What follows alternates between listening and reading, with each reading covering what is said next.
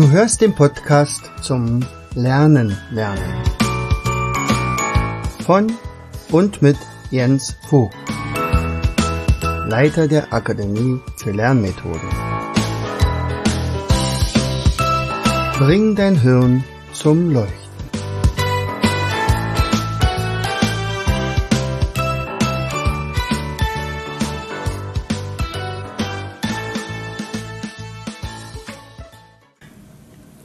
Und herzlich willkommen zu einer weiteren Episode unseres Podcastes Bring dein Hirn zum Leuchten.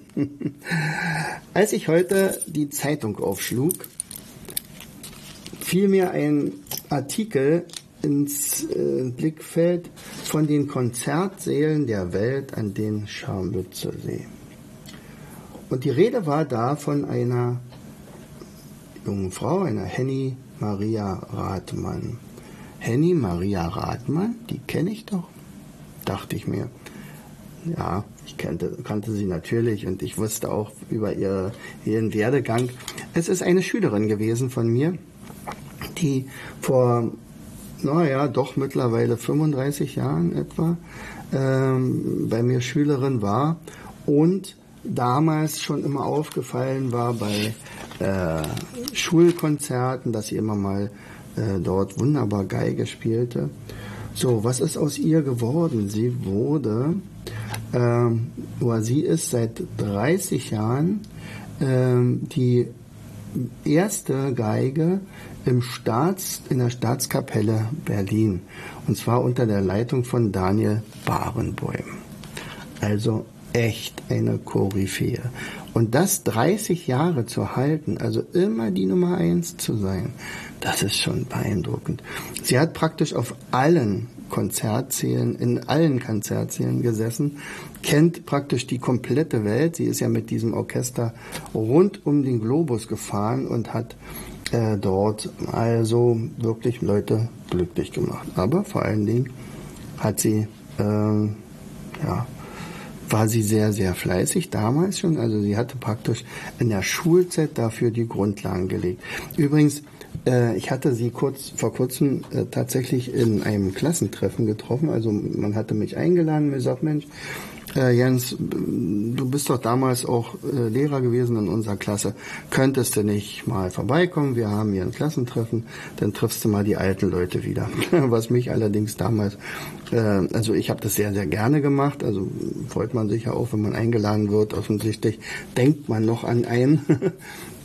Aber äh, was mich da etwas irritiert hatte, weil die Leute dort ihre Enkelbilder gezeigt haben. Ich sagte, es kann doch nicht wahr sein, dass ihr schon Enkel habt. Ich als Lehrer. Und ich habe euch unterrichtet. Wie alt bin ich denn denn? Aber okay. Also, und dann sitzt dann plötzlich diese Henny, äh, Henny Maria da mir gegenüber. Wir unterhalten uns in aller Ruhe.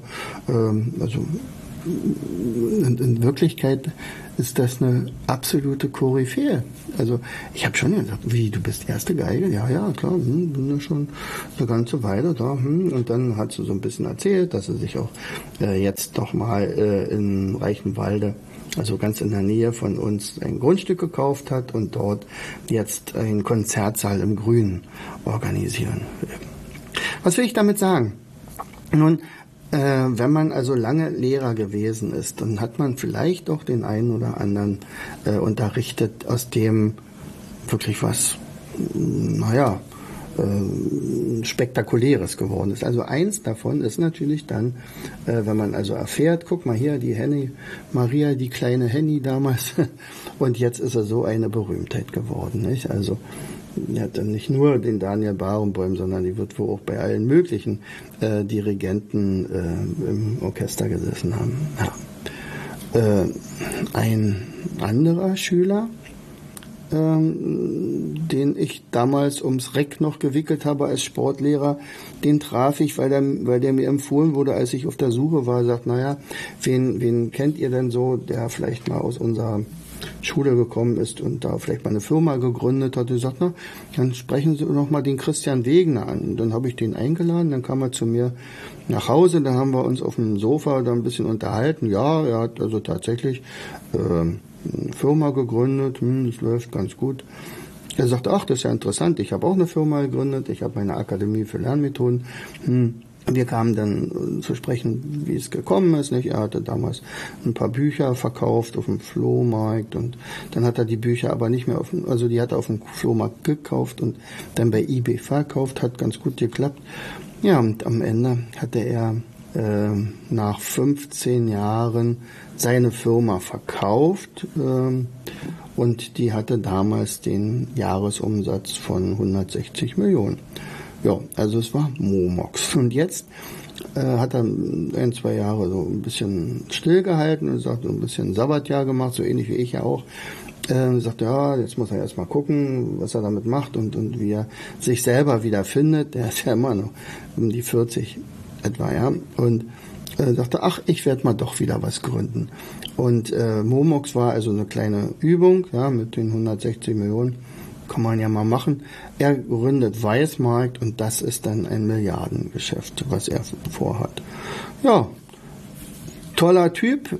Ähm, er erinnert sich sehr gerne an uns. Er ist übrigens auch Mitbegründer meiner, meines Sportvereins Wood Street Giants damals gewesen. Haben wir dann also da gesagt, ach gucke, du hast auch da drinnen gesessen bei den 40 Leuten, die für sich entschieden haben, okay, wir gründen einen Verein, Basketballverein. Christian hat auch sehr gerne Basketball gespielt. Also tolle, tolle Sache. Also äh, Momox Gründer. Ja. Ich glaube, eine Schülerin von mir kennst du auch die ist äh, eine ganze Weile Bundesfamilienministerin gewesen. Aus meiner Sicht eine der besten, die wir hatten. Äh, und ich war dann erstmal noch ein bisschen traurig. Ich dachte, oh, jetzt hört sie damit auf. Aber sie ist ja dann regierende Bürgermeisterin von Berlin geworden. Ich spreche von Franziska Giffey. Also auch hier äh, kann ich mit Stolz sagen, die habe ich mal unterrichtet. Und äh, wenn dann also solche tollen Leute draus werden, äh, die, die wirklich was bewirken, dann müssen wir Lehrer ja nicht allzu viel falsch gemacht haben. So, dann habe ich äh, mal den, den äh, oh, also tatsächlich aus ein, aus der ja aus dem Jahrgang, glaube ich, meiner Steffi, Steffi hatte ich ja selbst auch unterrichtet. Sie habe ich übrigens damals beim Basketball bis hin zur Nationalmannschaft äh, geführt. Auch das ist ja äh, eine tolle Sache gewesen. Und in ihrer Klasse oder in ihrer Parallelklasse, da gab es einen Sascha Lauterbach, der fiel auf, so, dass er immer so spektakuläre Sachen gemacht hat. Manchmal haben wir uns immer an den Kopf gefasst und gesagt, Mensch, Sascha, ey, du bist da jetzt vielleicht ein bisschen übertrieben oder so. Aber offensichtlich hat er da absolut seinen Weg gemacht und heute ist er Mr. QVC. Also in diesem, äh, er ist Redakteur und Moderator in diesem Shopping-Kanal und äh, viele schwärmen absolut von ihm. Der Sascha, der, ja, der hat wirklich das Herz auf der rechten Seite, auf der an der richtigen Stelle und ähm, und und ja, also wir wir kommunizieren relativ wenig miteinander, vielleicht mal über Facebook oder so, aber er hat also auch seinen Weg gemacht. Wer, wen ich schon mal beim Kongress, für den Kongress äh, äh, interviewt habe, war Jens Notroff. Jens Notroff äh, weiß ich noch ganz genau, also als er bei mir in der Abi-Prüfung war und dann anschließend dann äh, ist ja meistens immer und wie geht's dann nur weiter, was wirst du machen? Ja, ich werde Archäologe. Aha, okay. Warum denn? Naja, ich fand damals hier Indiana Jones so toll. Und dann denkt man natürlich, hm, naja, also okay, das ist ja so, als wenn ein kleines Kind hier Lokomotivführer werden will, nicht? Und sagt, aber wirst du wirklich Archäologie? Ja, ich werde Archäologie studieren, ja, das mache ich. Er hat's gemacht, er hat's durchgezogen und er ist jetzt einer der berühmtesten Archäologen der Welt. Also ähm, er hat mit seinen Leuten ähm, die älteste Kultstätte der Menschheit ausgebuddelt. Also das ist jetzt vergleichbar, als wenn man äh, Troja findet oder so. Also er hat darüber auch tatsächlich ein, zwei äh, Terra X-Serien besprochen. Also er ist da richtig toll und vor allen Dingen auch so bodenständig. Ich finde das so super, wenn also Leute nicht gleich äh, überdrehen und sagen, Mensch, ich bin hier der Beste von allen. Äh, und tatsächlich äh, ist der also auch für mich wieder ein sehr, sehr angenehmer Gesprächspartner gewesen. Und man ist dann natürlich auch stolz. Also, guck mal an, siehst du, der ist auch mal in deinem Geo-Unterricht gewesen. So, und dann, äh, last but not least, also vielleicht, das ist ja, man weiß ja immer nicht, wen man noch alles so unterrichtet hat, aber bei manchen kommt es dann wieder so zurück und sagt, ach ja, kennst du den noch? Und guck mal, der ist jetzt gerade Professor an der Harvard-Uni. Also auch den habe ich wohl, aber dann habe ich nicht so den Kontakt dazu. Ähm, aber er war halt bei mir im Kurs. Und ähm, dann gab es einen auch in der Abi, äh, ich hatte ihn im Abi, äh, zum Beispiel auch beim Sport. Das war für mich auch so ein Phänomen. Also das war eigentlich eine Unmöglichkeit. Ich weiß noch ganz genau. Äh, er war ein super Sportler, also er liebte es, äh, Volleyball zu spielen, ja, und ähm, dann hatte er sich aber für Leichtathletik eingetragen und Basketball, glaube ich, und ähm, und tatsächlich ähm, schien die Note nicht zu erreichen zu sein. Also er hatte irgendwo eine Disziplin da ein bisschen versemmelt, ich glaube Kugelstoßen oder so. Er hatte sich für die Vorbereitung Kugeln mit nach Hause genommen und zu Hause trainiert und alles sowas. Und das, das weiß ich noch. Und dann äh, tatsächlich äh, ging irgendwas schief. Ich glaube, der 100-Meter-Lauf oder irgendwas, der war nicht so und damit war klar, also er wird doch nicht die 1 plus schaffen in der Praxis, sondern wahrscheinlich nur eine 1 minus oder eine 2 plus, was ja auch toll ist. War aber für ihn nicht relevant und sagt, okay, also okay, ich habe jetzt hier einen 1000 Meter Lauf noch, äh, was müsste ich rennen? Er sagt, das brauche ich dir nicht ausrechnen, das geht nämlich nicht. Was ist denn deine Bestleistung? Naja, drei Minuten fünf vielleicht, ja, drei Minuten fünf. Er hatte 1000 Meter trainiert. Er wusste, er könnte sicherlich ein bisschen schneller laufen. Aber er hätte, äh, ich glaube, 2,45 äh, rennen müssen, also 15, eigentlich 20 Sekunden schneller. Äh, was also nach menschlichen Vorstellungen nicht möglich wäre. So, und äh, dann sagte ich also, pass auf, ehe du jetzt hier einbrichst, äh, lauf deinen normalen Stil dann kriegst du deine 1 minus, das ist dann trotzdem ein super Ergebnis. Und dann müssen wir halt in einer, in einer Theorie, also in einer Theorieprüfung, dann noch mal ein bisschen zulegen. Nee, das war kein, keine Option. Und er lief los und sprintete wie im 100-Meter-Lauf. Das 1000 Meter und wer sich ein bisschen auskennt in der Leichtathletik, der weiß, dass das relativ schnell zu Ende sein kann, wenn man dann, sagen wir mal, um die erste Kurve rennt. ähm, nicht bei Steve, also er rannte los und hatte eine Zwischenzeit, die also Schulrekord war in 400 Meter Lauf. Äh, und dann rief ich ihm noch zu, äh, Steve, du musst jetzt wirklich ein bisschen auf die Bremse treten, weil es geht nicht. Ich glaube, entweder war er so im Tunnel, dass er mich nicht gehört hat oder er wollte es nicht hören. Also er rief, lief dann noch seine zweite Runde und dann waren ja noch 200 Meter zu laufen und er kam bei 2 Minuten 45 an. Also es war die volle Punktzahl und noch darüber hinaus. Das heißt also, er bekam tatsächlich seine 1 plus es war für mich nicht nachvollziehbar. Das, das geht eigentlich nicht, dass man seine Bestleistung im 1000 Meter Lauf trotz Training um 20 Sekunden steigern kann. In dem Fall war es so. Warum erzähle ich das?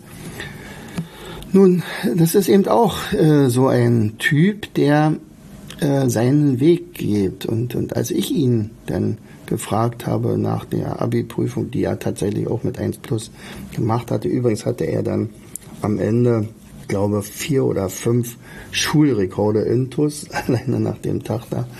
Ähm, die übrigens für die Ewigkeit waren, denn relativ bald wurde die Schule dann äh, geschlossen, also das städtische Gymnasium in Fürstenwalde. Und dann fra fragte ich, und was wirst du denn so werden? Na, ich werde Schauspieler. Und ähnlich wie bei dem Jens sagte, naja, okay, ähm, und was wirklich? Nö, ich werde Schauspieler. Definitiv, das ist ganz klar. Und nachdem ich also diesen 1000 Meter Lauf von ihm gesehen habe, war mir klar, also der wird's wirklich machen. Also wenn der sich was durch, also wenn der sich was vornimmt, dann zieht er das auch echt durch. Ja, Und sechs, sieben Jahre später guckt man dann so ein bisschen im Fernsehen so ein Abschnitt und sagt, huch, wer kommt denn da? Da gab es eine neue Serie äh, in aller Freundschaft. Die wurde damals aufgelegt und dann stand dann plötzlich das, der, der Name Steve Rusnowski. Steve Rusnowski, also den gibt's doch nicht zweimal. Und dann habe ich natürlich die Serie geguckt und er war dann also einer der Pfleger, also mit einer Sprechrolle. Und nächsten ähm, Beispiel, nächsten Serie hatte er dann schon eine tragende Rolle, weil er da nämlich irgendein Volleyballturnier organisieren sollte. Das passte also wunderbar für ihn. Heutzutage ist er also allerdings unter einem anderen Namen bekannt, Steve Windolf. Er hat sich irgendwie nach der Oma benannt, ähm, weil Wrzynowski wahrscheinlich nicht der absolute Künstlername ist und wenn ihn keiner aussprechen kannte. Ja, also auch das, äh, er mittlerweile ähm, mitgespielt in, ich glaube, im Tatort als Kommissar oder äh, in Hauptrollen in Spielfilmen und so weiter. Also er ist, wenn du das mal googelst, Steve Windolf, also auch der Steve, der ist durch meine Hände gegangen. Was will ich damit sagen? Also ich kann mir vorstellen, dass Hunderte äh, solcher Beispiele genannt, also genannt werden könnten, durch die man dann äh, vielleicht erfährt, äh, wer dann alles mal so in seine Hände, durch seine Hände gegangen ist. Und, und das ist eben das Besondere beim Lehrerberuf. Man hat irgendwie, und wenn das nur indirekt ist, doch ein bisschen Einfluss darauf, was aus Leuten wird. Und, und mein Ansatz ist ja wirklich immer gewesen, wie können wir die Talente erstmal entdecken von den Kindern oder den Jugendlichen und wie können wir sie als nächstes dann fördern. Ja, und ich glaube, ein Philipp Koch, den hatte ich jetzt noch nicht genannt, der hat also die Firma Limebit äh, gegründet und der war bei mir in, in der AG ähm, Gehirnjogging. Da haben wir schon mit Lernmethoden gearbeitet. Wir beide hatten zum Beispiel gemeinsam, dass wir beide an einem Kinderbuch geschrieben haben. Also er als Schüler, ich als Lehrer. Ich hatte meinen Tommy Tropf und er hatte einen so einen Fantasieroman geschrieben. Also das war schon was Besonderes. Und was ist er heute?